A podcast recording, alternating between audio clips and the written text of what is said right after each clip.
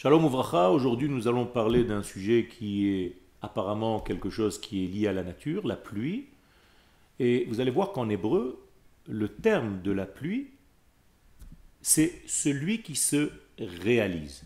C'est-à-dire le geshem, traduction du mot pluie, ça vient du mot hitgashmut, c'est-à-dire une capacité à se réaliser, à se cristalliser à partir d'une pensée peut-être.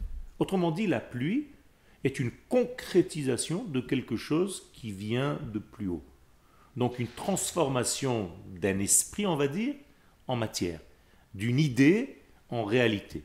Et donc toute forme de pluie dans la Torah se dit aussi se révéler. Lehit Geshem, se révéler. Par exemple, j'ai rêvé et mon rêve se réalise, eh bien on va utiliser le mot comme si je disais en français, mon rêve s'est devenu plus vieux. Donc il s'est réalisé. Il a été pris du domaine du rêve pour l'amener dans le domaine de la réalité.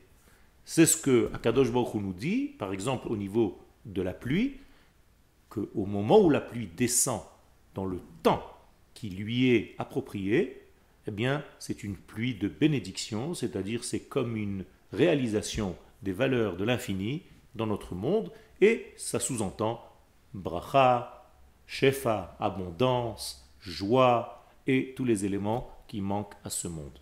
Et non seulement cela, mais cette pluie va faire pousser, encore une fois, tous les éléments de la terre qui étaient à l'intérieur de la terre, qui vont réellement se réaliser, devenir des fruits.